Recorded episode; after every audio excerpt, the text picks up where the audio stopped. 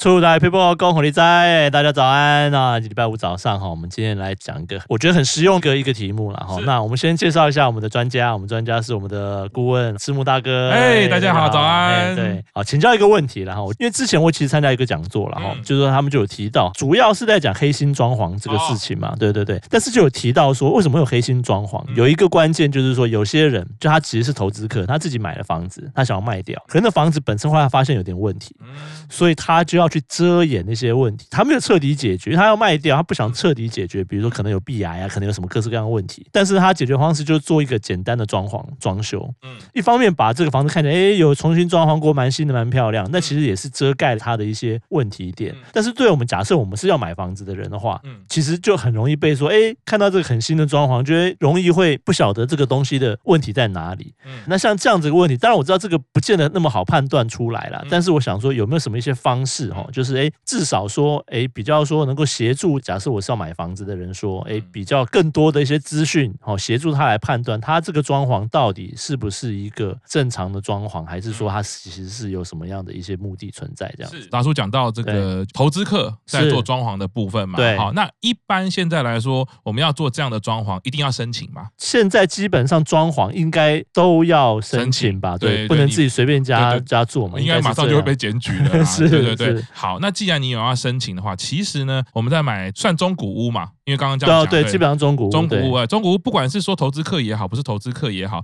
既然他都有依法申请的话，我们就其实在买中古的时候，跟房仲也好，跟对方也好，是去试试看要一个东西叫做装修履历。装修履历，对就像我们个人履历表一样，它对会列出它所有的一些过去的一些资料吗？对，没错，因为比如说，我不一定要整户装修，我才我才需要申请嘛。我可能动一下厕所，是，动一下卧房，我都还是要申请嘛，对不对对对那对，这个时候你有装修履履历的时候，是你就可以去判断说，哎，这个房子它曾经经过什么样的装修啊？例如说，我有个朋友是好当然你说投资客一定是全部装修嘛。对啊，好，那全全部装修，你还是回到刚刚达叔讲的，我们很难判断嘛。对，好，就再往前看，三年前厕所装修一次，嗯哼，八年前厕所装修一次，哦，那你哎，好像厕所是不是有点问因题？ 为那我们又知道厕所一定是水路最多的地方是，湿气最多的地方。哎，那大家是不是就心知肚明？我们最害怕的事情，漏水可能就会发生，可能就可以抓住这个点的时候，就可以必须说，哎，那我针对这部分，我就稍微 maybe 仔细一点检查，对或是再去再去往下去看一些这样更深入的一些状况，应该是说，是因为。对，当然，就刚刚达达叔讲了哈，你说如果是什么自己重新什么粉刷啊这种东西，是一时间其实我们是没办法判断。对啊，当然，刚刚我有跟达叔小聊到啦，最近我有一个经验，就是说，如果是这种自己粉刷要掩盖一些是东西的时候，其实呃，我也是有一些经验啊，像我是最近也是帮亲戚是看房子，哎，我就抓到一些。那这个是后续我们可以整个来聊啦。那只是是说，现在先回到说，面对到最难判断就是这种合法装修，对哇，整个弄得漂漂亮亮的。对哎，，那怎么办呢？好，如果你让我看到履历的时候，你或是许就会比较去想，为什么这个房子某一个嗯部分，或者是说这么短期内，它要一直装修，是哦，那甚至你可以询问。是那如果说大家就是不是一个职业说谎的人的时候，嗯哈、大概就会对开始透露说啊，这个湿气比较重，什么是什么，对。是那再了加上解你拿的是装修履历，我觉得是大家就是会比较不会说谎，或者是掩盖，或者是你比较可以自己判断嘛，增加一个资诶，讯。那这装修履历要怎么样去拿到呢？如果是中古屋的话，是就是因为你一定会经过房仲，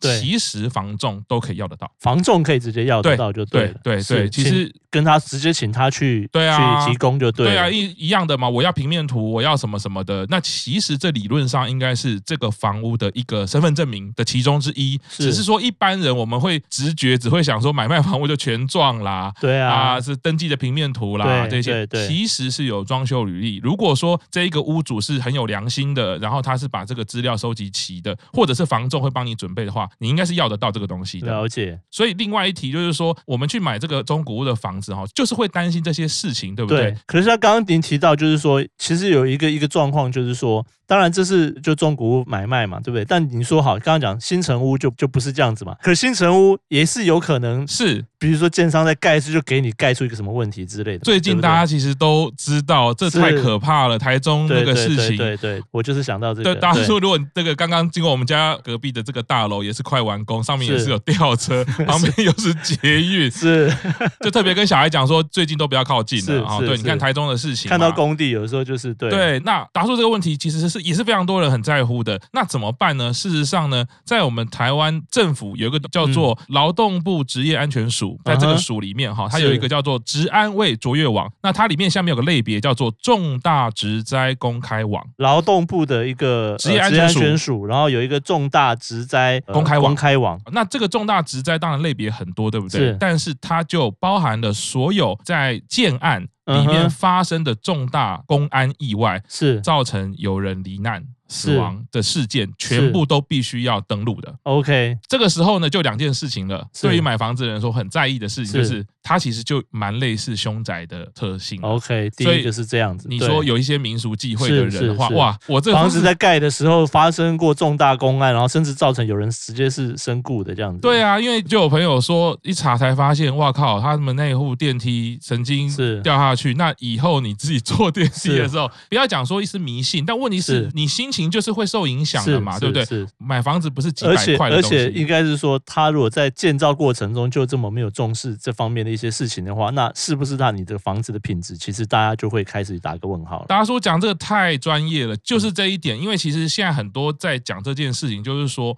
为什么我们要重视这个治安，就是是它是你整个在营建建造的时候一个基本值嘛。是如果这件事情你都没有照顾到的时候，那你对于建造品质上，其实真的要打一个大大的问号了没。错，没对错，，那你就像台中这件事件一样，你一个吊车都可以是这样掉下来 了，是那你中间在建造的时候，是不是有什么？对啊，对啊，你是可你可能是不是该做的没做？是我我只要是问一句啦，是不是这个建商有该做的没做？没错，你今天要花几千万哦，千万以上的钱，是贷款二三十年去买一个该做的没做的东西，是哇，我觉得这个是对人来说是嗯非常非常大的，你说是伤害也好，心情是伤害。是所以除了刚刚讲的这个装修履历以外对，要买新城屋，是或者是你要买那种新的中古屋，就是哦它屋龄还算还蛮短的一个这样子的一个对一个房子的时那候。我相信这几年来说，政府其实有重视这样的事情，是这个公开资讯其实都是有的，所以在这一个重大职灾公开网上面，你都可以查到。当然啦，它就是就像网子嘛，它会抓到大的嘛，是就那这些里面是工人他是罹是难的是，是，那没罹难的就可能不会在上面。对对。那对当然就只能靠大家呃网络上怎么样去是收集资料，但是有到罹难程度的，我在想它这个基值基本上是已经是很重大的事情了。对，那就回到对刚刚达叔讲的，这个公安意外就也凸显出建造品质，我们真的是是要打打一个问号。是，基本上我们今天可以就等于是跟大家介绍几个，这算是政府他们相关的资讯，嗯然后嗯对不对？就是因为大家不管是装修的要这个要做登记，然后这个公安意外基本上还会去做一些资料的一些统计或者是收集，对。是但是哎，大家都可以在运用，大家在买房子的时候，中古屋、好新城屋，哎，都可以借助这样资讯来判断一下，至少这个房子它的过程中它的品质，它的有没有什么什么问题？我觉得很实用的资讯哈，提供给大家。那我们出来 paper 就到这边，我们下周再见啦，嗯啊，拜拜拜